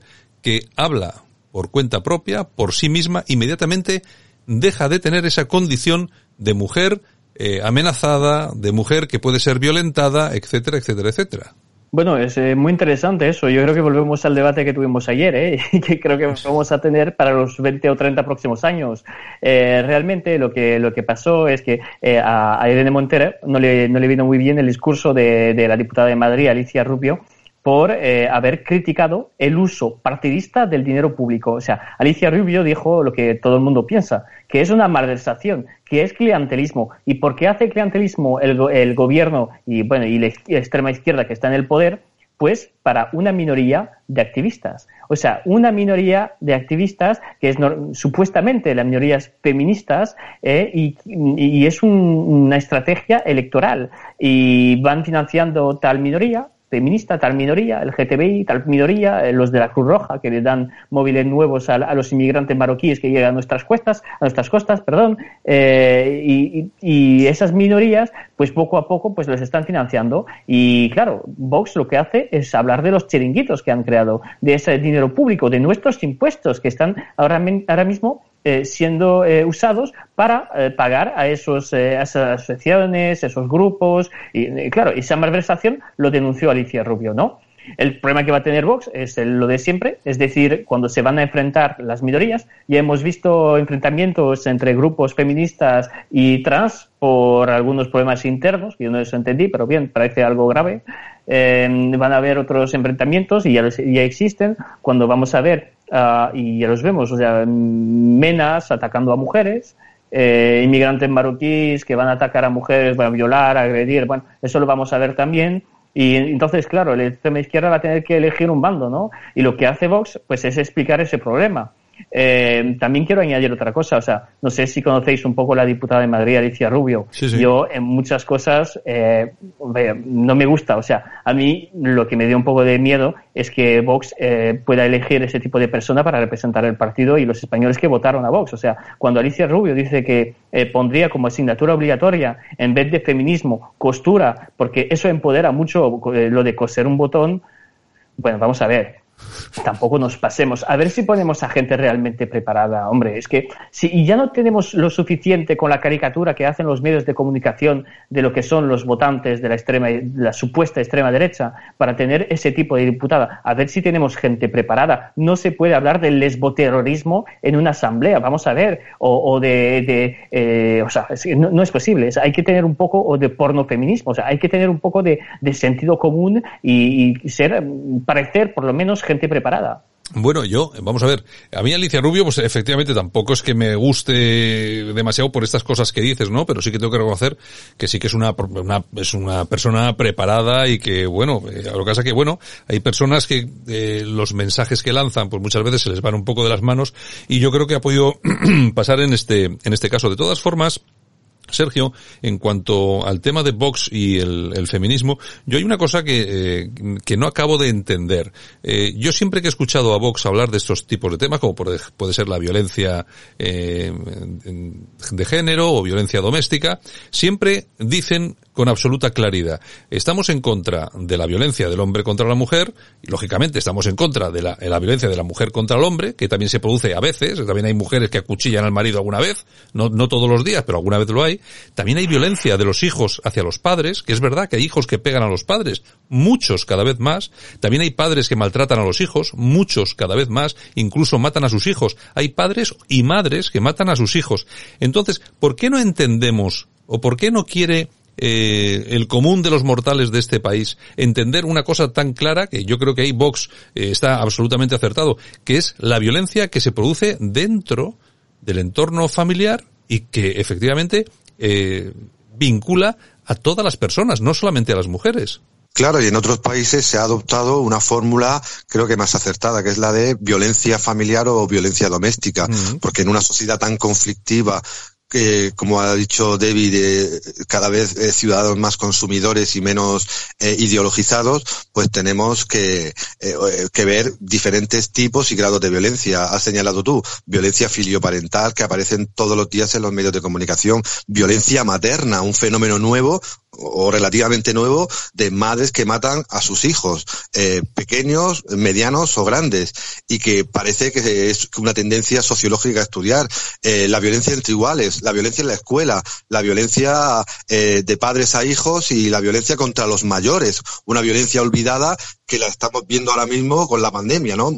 Eh, mayores que mueren solos, que mueren abandonados eh, o que mueren en plena disputa familiar por su herencia. Hay una gran eh, hay un gran nivel de violencia en nuestra sociedad, como siempre lo ha habido, pero en este caso en sociedades supuestamente pacíficas, sin guerras externas y sin tener que mandar a sus jóvenes al frente, pues tenemos una realidad que es global, pero eh, obviamente la izquierda, eh, esa izquierda de la diversidad, eh, que solo se centra en minorías y olvida a las mayorías, incluso a la clase obrera, a la gran mayoría de trabajadores, Mm. pues se centra en minorías victimizadas, como he, eh, he dicho antes, que a partir de esa victimización reclamen sus derechos. Pero es realmente una estrategia, como siempre, ideológica.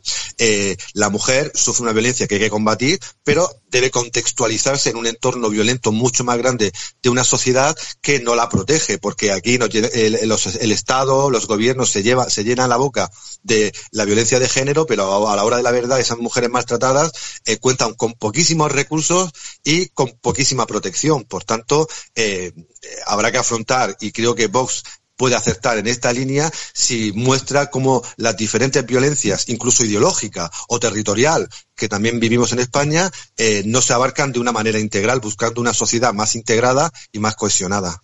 Y luego hay, hay otro tema que también es muy importante en cuanto a esto, que es eh, siempre, eh, lógicamente, dentro del famoso Ministerio de Igualdad, su propio nombre lo indica, ¿no? La igualdad entre hombres y mujeres. Yo soy de las personas que no acabo de entender eh, las diferencias que hay entre una cosa y otra. Yo sí puedo entender lo que hace, claro, igual soy, soy como dicen ellos, no soy un facha machista, entonces yo no, no entiendo por qué no hay ningún problema, por ejemplo, para que el gremio de las enfermeras en un 98% sean mujeres y que no pase absolutamente nada, y que el gremio de los mineros en un 98% sean hombres y no pase absolutamente nada. No, yo no entiendo que por qué tiene que estar eh, un señor reivindicando permanentemente que por el mero hecho de ser hombre tiene derecho a ser enfermero antes que una señora una enfermera.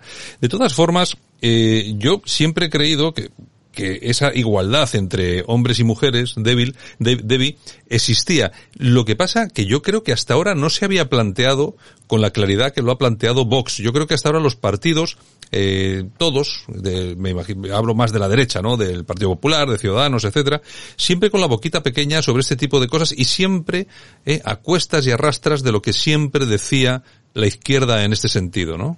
Bueno, es que si tú esperas algo del Partido Popular, ya sabes lo que opino, ¿no? O sea, el Partido Popular es un partido tibio y nunca va a decir las cosas como son, ¿no? Claro que hay una diferencia entre los hombres y las mujeres, si no seríamos exactamente la misma cosa y tendríamos una y única palabra para definirnos, ¿no? Que el vocabulario es lo más importante y la lengua es lo más importante. Entonces nos llamaríamos todo, no sé, hombres o todo mujeres, ¿no? Claro que hay una distinción entre unos y otros. El, el problema también es un problema de definición, o sea, la definición de la igualdad que tú tienes, que nosotros podemos tener aquí en común, y la igualdad que ellos eh, ven como la, la- vamos a decir, la única igualdad que puede existir, es una igualdad totalmente radical, una igualdad total. O sea, mm, no es eh, una igualdad libre. Por ejemplo, em, consideramos que todos los alumnos son iguales, ¿no? Pero mm, unos pueden ir a colegios privados, otros a colegios especializados, otros a colegios eh, concertados, ¿no? Eh, pero todos son iguales, ¿no? Pero tienen diferencias. Ellos lo que quieren es acabar con las diferencias. Quieren, eh, y es el mismo discurso que el globalismo, es el mismo discurso que el mestizaje con lo de la inmigración eh, masiva. Quieren acabar con las eh, diferencias para hacer un magma de gente que tienen eh, una lengua en común que es el globis, ese inglés tan malo que se habla con 150 palabras, ¿no? Un globis, eh, vestidos pues siempre de la misma forma, eh, con una educación mala para todos, una educación mala pero para todos, ¿no? Eso es el proyecto que ellos tienen. Entonces, claro, la, la definición que tenemos tú y yo de la igualdad no es la misma que ellos pueden tener, ¿no? Respecto a la violencia intrafamiliar, solo para eh, contestar lo de, de Sergio, o sea, el problema es que ellos no van a usar nunca esta noción porque lo que quieren ellos es elegir una supuesta minoría de víctimas para hacerla enfrentarse con el resto de la sociedad y nunca, nunca, nunca van a defender a unos hombres que ellos consideran hombres blancos y católicos, heterosexuales además, porque para ellos son los principales representantes y son las principales características de la dominación. Entonces ellos lo que quieren hacer es acabar con toda jerarquía, con toda dominación, con toda autoridad, o sea, todos esos valores que realmente han forjado lo que es el cristianismo y eh, las naciones europeas, pues bueno, pues lo que quieren hacer es acabar con eso y no van a defender la violencia intrafamiliar, porque eso sup- supondría decir que eh, como al igual que en la lucha de clases hay obreros buenos, obreros malos, patrones buenos y patronos malos, eh, tendrían que admitir que puede haber padres excepcionales, formidables, geniales, blancos, católicos, heterosexuales y, y madres que son malas, eh, que pueden pegar a sus hijos e incluso matarlos. Mm. Y bueno, y relacionado con esto, eh, Sergio, hay una cosa que es que también es muy importante, que estas feministas, sobre todo las que están controladas desde la izquierda, bueno, eh, no se las ve a menudo, bueno, a menudo por no decir nunca, ¿no? Eh, salir a la calle a protestar cuando hay violaciones en masa por eh, que se que se producen por parte de, de personas extranjeras. Yo no les he oído nunca, por ejemplo, protestar eh, o reunirse frente a la embajada de algún país que hace o, que permite la ablación femenina o que permite que a la mujer que se acuesta con alguien la, la piden o la cuelguen. Mm, Este tipo de cosas para este feminismo no existen. Es decir, la mujer, la mujer hay que reivindicarla siempre y cuando mm, su voto valga, ¿no? Claro, porque han construido una imagen idílica o idealizada de la mujer liberal progresista, que tiene que cumplir una serie de parámetros, comportarse de una manera determinada y eh, asumir pues los problemas que la globalización lleva a sus calles, lleva a su trabajo lleva a su familia. Pero eh, las mujeres, repito, en general tienen los mismos problemas sociales, económicos, familiares eh, en la pandemia que los hombres. Lo que no es normal es que se haga un estudio del ministerio hablando de eh, la atención eh, ante la pandemia del COVID en perspectiva de género, como si a los hombres no les afectara. Por tanto, yo creo que la mayoría de las mujeres y la mayoría de los hombres eh, no nos peleamos por la calle, tenemos eh, intereses comunes eh, y posiblemente haya mujeres que tengan más afinidad con ciertos hombres que con ciertas mujeres, ¿no? Ya le pasó a Susan Sarandon en su momento. Ella decidió no votar a Hillary Clinton y todas las feministas norteamericanas le, le criticaron y le insultaron porque tenía que votar a una mujer y ya dijo públicamente que ella no votaba a Hillary Clinton por sus ideas, no porque fuera hombre o porque eh, fuera mujer. Eh, por tanto, es un feminismo, creo que fake, falso, utilizando la terminología moderna, que solo responde a una estrategia política y que además evita hablar de otras mm, eh, discriminaciones tan grandes que hay en la sociedad y de las que no se habla. Las ha citado antes eh, eh, eh, Debbie contra el hombre eh, heterosexual, eh, católico, que prácticamente en los medios de comunicación parece como un forajido a perseguir, discriminación contra los mayores, especialmente con los, con los mayores de 55 años que se quedan sin empleo, que están eh, que, que está pasando mucho ahora con la pandemia, discriminaciones con las personas por su origen territorial, véase un murciano o un madrileño en Cataluña con su lengua, eh, discriminaciones por, por eh, edad, por eh, eh, sexo, por peso, por, por mil cosas que, que no se hablan. Y como estamos viendo con la nue- nueva ley educativa, habrá discriminaciones por la formación que se reciba, porque si se recibe una formación pésima, como se está planteando en la educación pública que tanto quiere y en la que trabajo, y, y creo que hay que cambiar en algunos aspectos, pues claro, una formación muy mala y muy pésima va a llevar a una discriminación laboral que eh, nadie está planteando ahora mismo. Y este, este feminismo del que estamos eh, hablando eh, tiene un componente que no sé, yo creo que esto no se había visto hasta, hasta hace muy poco tiempo, que es un componente de violencia, Debbie, que es evidente. Eh, vamos a ver, eh, estas, estas personas están muy radicalizadas y hemos visto en numerosas eh, ocasiones utilizar eh, la violencia contra los hombres en manifestaciones, etcétera, etcétera. Aquí hay, aquí hay dos cosas que son absolutamente diferentes. La, cuando se produce violencia por parte de un hombre contra una mujer, contra otro hombre, contra un niño, lógicamente estamos eh, hablando de algo, lógicamente, deleznable y que hay que perseguir y, que el, el susodicho tiene que acabar en prisión. Lo que, lo preocupante de todo esto es que la violencia por parte de algunas mujeres hacia los hombres. Hemos visto muchísimos vídeos en redes sociales. Los hombres ya ni se atreven a levantar una mano ni a levantar la voz. Está siendo algo eh, normalizado, ¿no? Bueno, pues el problema de la violencia, y seguimos con el mismo debate que ayer, pero es que me sigo repitiendo, tengo mis temas y ese es eh, eh, uno de ellos, ¿no? El problema de la violencia es que viene de una idea de guerra civil, de enfrentamiento entre, entre minorías, ¿no? Como lo dije justo antes. Y, y eso viene del marxismo cultural, o sea, la primera cosa que el marxismo ha desarrollado en el siglo XX es decir, primero tenemos que acabar con el burgués y después haremos grandes, grandes cosas, ¿no? Y eso empezó con la, con la revolución de Lenin en el 17, o sea, en 1917 el primero que hace es acabar con el régimen burgués de Kerensky, después cargarse la mitad de los kulaks, que eran los, los campesinos pobres, y después a cargarse eh, los rusos blancos, ¿no? Y durante toda la dictadura de la URSS, eh, acabando con los trotskistas, con tal y tal facción, con tal y otra facción. El, es un componente, eh, en- diría, eh, que es el, el componente más importante de la teoría marxista, que es la guerra civil. Claro que van a usar la violencia. Somos nosotros, somos los más, iba a decir, los más idiotas. O sea, eh, pensamos que únicamente a nivel cultural o que únicamente con debates y argumentos vamos a poder eh, em, construir un discurso fuerte para convencer al conjunto. No, no, al adversario lo, lo que ellos hacen, que es? Es dar miedo. Claro, ¿cómo nos dan miedo? Nos dan miedo eh, para no darnos la posibilidad de desarrollar nuestros argumentos con la violencia. Claro, hay muchos hombres ahora que ya no se atreven a, decir un piropo, en- no sé, por, tomar un ejemplo, ¿no? Eh, no se atreven a decir tal o tal cosa porque tienen miedo. ¿qué, hacen, qué usan como otro tipo de violencia? El fiscal. Hombre, el fiscal es el arma más potente que tiene un socialista para acabar con la, la, posibilidad de formular argumentos. Si aquí digo ciertas cosas, mañana estoy en la cárcel mañana o pasado. Depende si el fiscal está, está durmiendo mañana por la mañana o eh, mañana por la tarde, si está en, en un puticlub con sus amigos socialistas. Eh, eso depende, pero el, el, fiscal también es una forma de darnos miedo y de evitar que podamos desarrollar argumentos. Ese es el problema. Eh, entonces, claro, la violencia solo es un arma para callar al adversario. Entonces, el, la única cosa que puedes hacer es lo que ocurrió, por ejemplo, en Polonia con Solidarnosc, es alzar la voz y cuando tú alzas la voz y que vienen cientos, cientos y miles de personas detrás de ti, ahí cae el miedo y se el miedo cambia de bando. Pero de momento el miedo, pues lo tenemos nosotros. Está claro.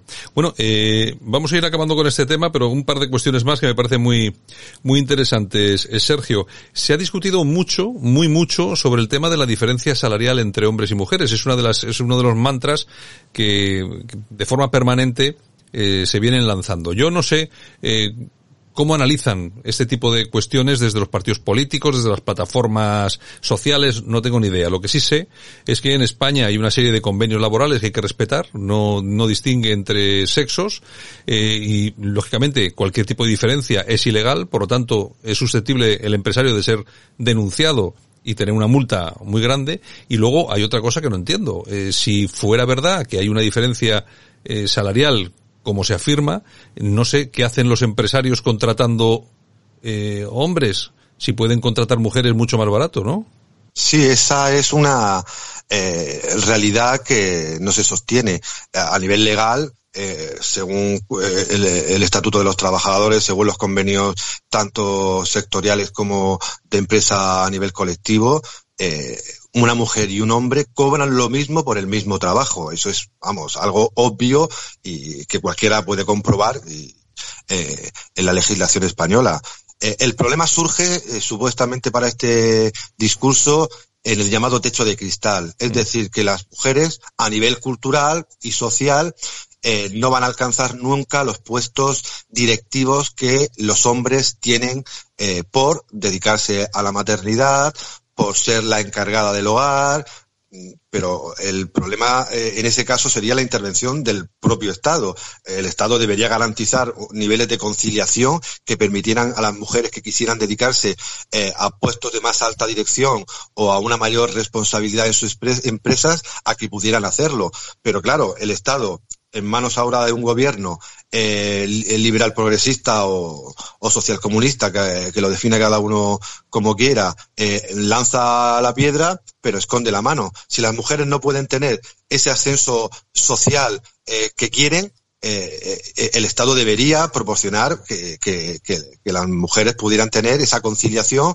para que si quieren ser madres, pues puedan eh, tener su baja, tener dejarse temporalmente el, el, trabajo o poder tener las ayudas necesarias para poder seguir trabajando y crecer en su empresa. Obviamente, a nivel legal, los hombres y las mujeres, repito, cobran lo mismo por el mismo empleo. Simplemente que hay un cierto desfase eh, en, ciertas empresas y en ciertos niveles de la administración o de, o de la jerarquía empresarial, que es el Estado el que debería solucionar, no castigando ni obligando a las empresas a las famosas cremalleras, a las cuotas, a, los elementos paritarios, sino ayudando realmente a las mujeres que no necesitan. Necesitan guarderías, necesitan ayudas económicas, necesitan eh, instrumentos estatales para poder combinar trabajo y familia y, por tanto, eh, menos eh, discurso, como siempre, eh, ideológico y más realidad política. Debbie, a mí, a mí me parece todo esto muy bien, eh, que se ayude a las empresas y tal. Lo que pasa es que esto no sucede normalmente porque las ayudas no, de este tipo no existen. Es la empresa la que tiene que costear este tema.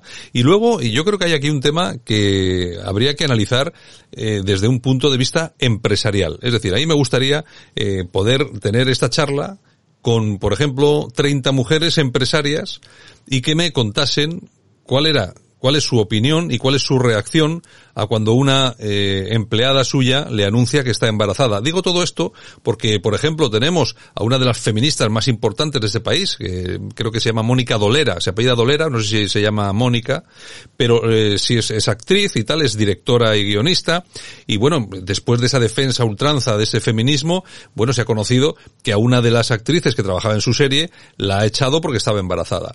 Es decir, eh, me gustaría conocer qué opinan las propias mujeres de verdad, claro, lo que pasa es que es muy difícil que lo digan, que, cuál es su visión de esta jugada cuando aparecen sus propias empleadas diciendo que están embarazadas. Y, por supuesto, eh, que tengan que asumir ellas como empresarias todos los gastos derivados de, de todo esto. Eh, nos, igual nos llevábamos alguna sorpresa, ¿no, Debbie? Pues no lo sé, Santiago, te voy a decir una cosa, como yo no me he ido a Brasil aún, pues no soy, no soy mujer, o sea, ya lo sabes, ¿no? no te voy a dar ninguna opinión, yo no estuve en Brasil, no he cambiado nada y sigo siendo un hombre, ¿no? O sea, que yo no lo sé, no sé lo que te van a decir esas mujeres empresarias, ¿no? Lo que yo te puedo decir primero es que a nivel eh, macropolítico, el embarazo cualquier embarazo que hay en España es una noticia excelente. Hombre, porque claro, claro. tenemos un problema de natalidad tremendo. O sea, eh, en- por una parte tenemos una inmigración eh, masiva. Eh, y por otra parte tenemos una- un nivel de natalidad que es muy bajo. Entonces podemos, des- podemos desaparecer como nación en, en pocos eh, siglos, en menos de un siglo, por ese tipo de problemas. O sea, un embarazo siempre es una buena noticia. La política natalista que se debe impulsar no debería eh, estar mm, soportada por eh, el, el, vamos a decir, el empresario tendría que ser una política nacional, claro, financiado por el impuesto de todos, porque es muy buena noticia. Cuando tienes más hijos, tienes un sistema de pensiones eh, que tiene más, eh, vamos a decir, más contribuyentes, ¿no? Eh, para los 20 y 30 próximos años. Eso es una noticia muy buena. Tienen más consumidores, entonces tienes más creación de riqueza y tienes también, eh, y eso un- es otra cosa mm, que, es eh, particular para España, que es una posibilidad de repoblar la España vacía y de llevar eh, a cabo unos grandes proyectos de urbanización del, centro, de- del interior de España, eh, donde estamos teniendo pueblos realmente, eh, bueno, que, donde quedan a veces 5, 10 o 100 vecinos, ¿no? Entonces, a nivel eh, político, yo creo que la política de natalidad sí que tendría que ser un tema, pero hay que mm, a ver cómo se puede organizar de tal forma que no sea el empresario siempre que tenga que pagar. Eh, respecto solo a lo, a lo de las diferencias de salario entre hombres y mujeres, vamos a ver, eso es, es una farsa. Es una farsa, ¿por qué? Porque eh, usan estadísticas eh, de forma, eh, vamos a decir, politizada eh, y hacen unos errores, eh, a- vamos a decir, deciden hacer errores en esas estadísticas, ¿no? Primero, las mujeres trabajan a tiempo parcial. O sea, muchas mujeres trabajan a tiempo parcial. Entonces, es normal que la mujer cobre menos que el hombre cuando hace menos horas.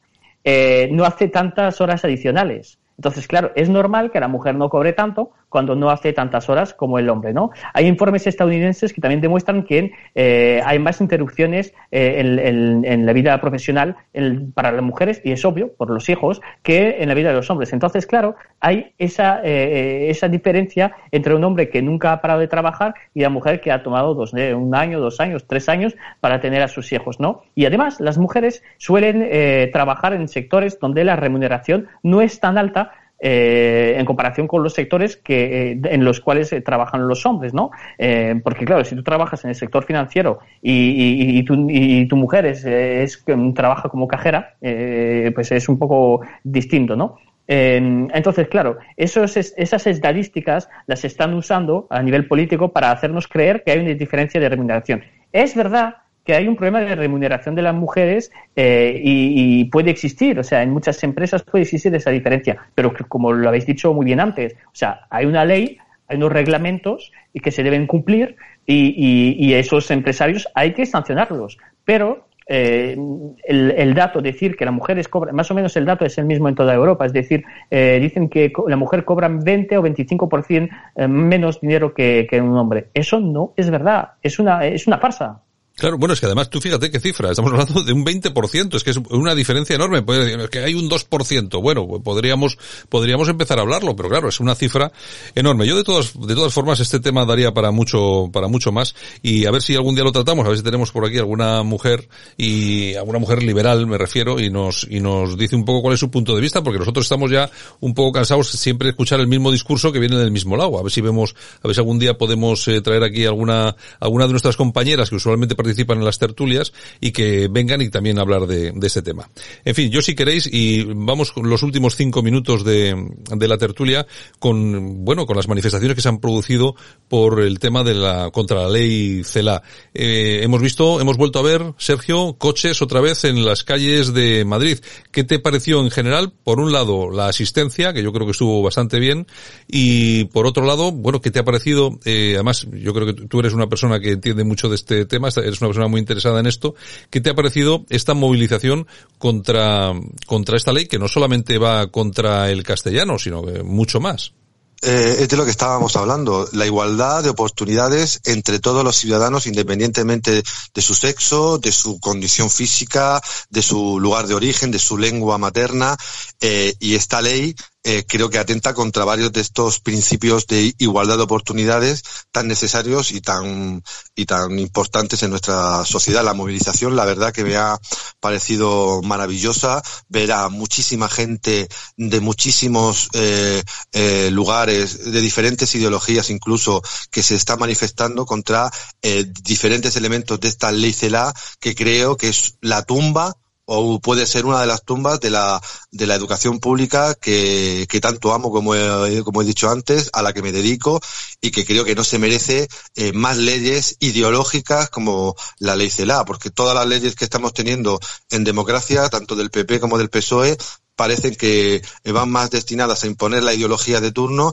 que a centrarse en las verdaderas necesidades de formación y de igualdad de oportunidades que necesita este país. Eh, lo de la educación especial me parece una tremendo, eh, un tremendo ataque contra padres y alumnos que tan bien están integrados en esos centros, con profesionales maravillosos que dejan su piel por personas discriminadas por esa sociedad maravillosa eh, de la igualdad eh, total y no de oportunidades, que quiere que se vacíen poco a poco para que se integren en, cole- en colegios supuestamente normalizados, pero que se van a quedar, como estamos viendo los que somos padres de familia, en una esquina con una PT y prácticamente eh, eh, destrozando una clase que podría funcionar de manera normalizada. El castellano, pues obviamente están eh, certificando ya la muerte de la lengua española en Cataluña y posiblemente en Galicia y en el País Vasco para evitar que los padres y los partidos políticos puedan reclamar en el Tribunal Constitucional o en el Tribunal Supremo eh, eh, el uso de su derecho legítimo a ser educado en la lengua común de todos los españoles. Amén de otras eh, eh, cosas que creo que eh, afectan mucho a la concertada y demuestran que la, eh, la universidad pública, la- el colegio público, el instituto público debe modernizarse y debe ser la primera y la mejor opción, pero no la única. Debe competir en igualdad de, también de oportunidades con la, eh, eh, con la educación concertada, que es un derecho constitucional de los padres a elegir la educación que quieren eh, para sus hijos eh, eh, en función de criterios morales, de perspectivas de éxito o de cercanía a su lugar de trabajo o de residencia. Por tanto, me parece que la sociedad civil española se está movilizando mucho y muy bien por un derecho que es el de la igualdad de oportunidades en tema de elección de colegio, de educación especial y de uso del español en toda la nación. Eh, Debbie, en un país como Francia, que lógicamente tú conoces perfectísimamente, una ley como esta que pone al español eh, fuera de la línea vehicular eh, como lenguaje en la escuela es, es impensable, ¿no? Claro, claro. El francés se ha construido como la lengua oficial desde el siglo XVI eh, en Francia. Eh, y además Francia, o, vamos a decir, eh, la tercera república, o sea, no, no los reyes, eh, no mi querido Napoleón, eh, ni el Napoleón III, ¿no? sino en la propia república ha sido la más eh, violenta, con represalias terribles contra lenguas que en Francia se llaman lenguas regionales, sea el bretón, sea la lengua de Occitania, la de Alsacia, no, es el con tanta fuerza, tanta fuerza que han des- casi desaparecido. O sea, es y además yo creo que a nivel de riqueza cultural es, es, un- es una pena, ¿no? Pero eh, ha casi desaparecido, queda un- el, el- corso, por supuesto, que eso, eso para hacerlos de- desaparecer, bueno, eh, es imposible, eh, pero el, si no el resto de lenguas han desaparecido. El problema de esta ley no es, a ver, el, el castellano es un problema, está claro, o sea, lo de desa- hacer desaparecer el castellano es, lo, es terrible, ¿no? Pero eh, hay otra cuestión detrás, es saber eh, si el Estado tiene el derecho de atentar así contra el derecho de los padres, que normalmente tienen los padres, para elegir el tipo de educación que quieren para sus hijos. O sea, seguimos con el mismo tema, ¿no? A mí me da, me parece un tanto extraño de ver un partido como el Partido Popular ahí gritando libertad, libertad, libertad en el Congreso, ¿eh? cuando realmente cuando están al poder están haciendo lo mismo que el Partido Socialista. Con leyes de violencia de género entran ahí asociaciones en las escuelas para impartir clases sobre el GTBI, no sé qué, no sé igual, eh, financiando esos mismos chiringuitos y ahí gritando libertad, libertad, libertad. O sea, eso es, un, eh, es una vergüenza pa- para acabar, porque yo creo que eh, sí que se tiene que reformar la educación. Está claro, o sea, el nivel eh, de educación, sea en España, eh, sea en Italia, que conozco bastante bien también, sea en Portugal o en Francia, el nivel es pésimo. O sea, el nivel es pésimo. En las encuestas PISA, eh, cada, cada año estamos retrocediendo, porque somos, piensan, las élites que estamos sufriendo, piensan que cuando le das al 95% de la gente el bachillerato, eso significa que esa gente sabe leer, sabe eh, No, eso no es verdad. O sea, lo único que has hecho es dar el bachillerato a todo el mundo. O sea, eso es lo que has hecho y no, y no más. O sea, el nivel está bajando muchísimo. Si tú comparas el nivel de castellano de, de- de- de nuestros abuelos con el nivel de castellano de los jóvenes, pues no saben nada. Hace poco estuve mirando un vídeo, la gente, un periodista le preguntaba al chaval y decía, ¿tú sabes cuál es la, unos poetas de la generación del 27? Dice, claro que no, hombre, si no han nacido todavía, que estamos en el 2020. Digo, pero, pero tú, pero tú quién eres? O sea, y no le, y el chaval no es su culpa. Es que el chaval no es su culpa. Hemos pasado 30 años diciendo, sí, somos la generación más preparada, no sé qué, no sé cuál, y resulta que no sabemos decir tres palabras en inglés. O sea, ¿tú, tú me- qué, me estás contando? O sea, ¿hay que reformar la educación? Sí, está claro. Y para acabar solo, único punto, eh, hay que darse cuenta que la persona más perjudicada que va a haber eh, por culpa de esta eh, reforma es el obrero. Es el hijo de obrero, es el nieto de obrero. ¿Por qué? Porque el obrero, cuando la educación es mala, cuando no tiene la educación pública, cuando no tiene educación ninguna, sea pública, o se puede hacer un cheque escolar, o sea, eso también es posible. Cuando no tiene una educación buena, eh, el que sufre es el obrero, porque él no puede tener profesores particulares. Él en casa no tiene una biblioteca llena de Aristóteles, de Sócrates, de Platón. No, él no lo tiene. Ese, ese, eh, em, esa- ese conocimiento que viene de sus padres, él no, él no puede tenerlo, porque sus padres están trabajando en la mina o de cajero. O sea, es no es lo mismo, ¿no? O sea, él no tiene los contactos que puede tener la gente vieja de Salamanca, perdona que lo diga, del barrio de Salamanca, para encontrar un trabajo eh, a los 19 años porque papá conoce a un tal, papá es arquitecto, no sé qué. Eso no lo tiene. O sea, lo único que él tiene es su bachillerato y su carrera. O sea, lo único que tiene. Y si tú estás haciendo que el bachillerato se lo regale a todo el mundo y que la carrera pueda acceder a todo el mundo, pues él, a finales, lo que va a tener, ¿sabe lo que es? El desempleo, el INEM, punto. Sí, y no hay, y no hay más, efectivamente. Bueno, señores, que nos hemos ido de tiempo. Don Sergio Fernández Riquelme, un abrazo y muchas gracias. Bueno, el tema este podríamos continuar hablando un rato, ¿eh? Cuando quieras. ¿eh? Venga, una- un abrazo. Y Debbie, abrazo. y Debbie Rodríguez, que es el director de la dialéctica nacional.es. Un abrazo muy fuerte. Un abrazo, Santiago. Escuchas Buenos Días España, el programa de Radio Cadena Española que te mantiene al tanto de la noticia.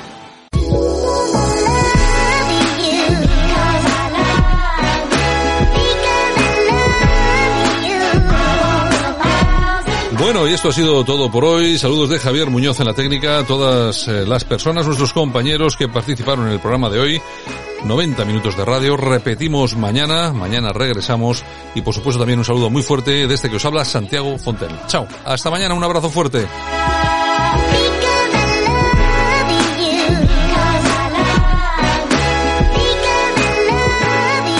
Porque Radio Cadena Española te ama. Amplify your career through training and development solutions specifically designed for federal government professionals. From courses to help you attain or retain certification, to individualized coaching services, to programs that hone your leadership skills and business acumen, Management Concepts optimizes your professional development. online, in person, individually, or groups. It's training that's measurably better. Learn more at managementconcepts.com. That's managementconcepts.com.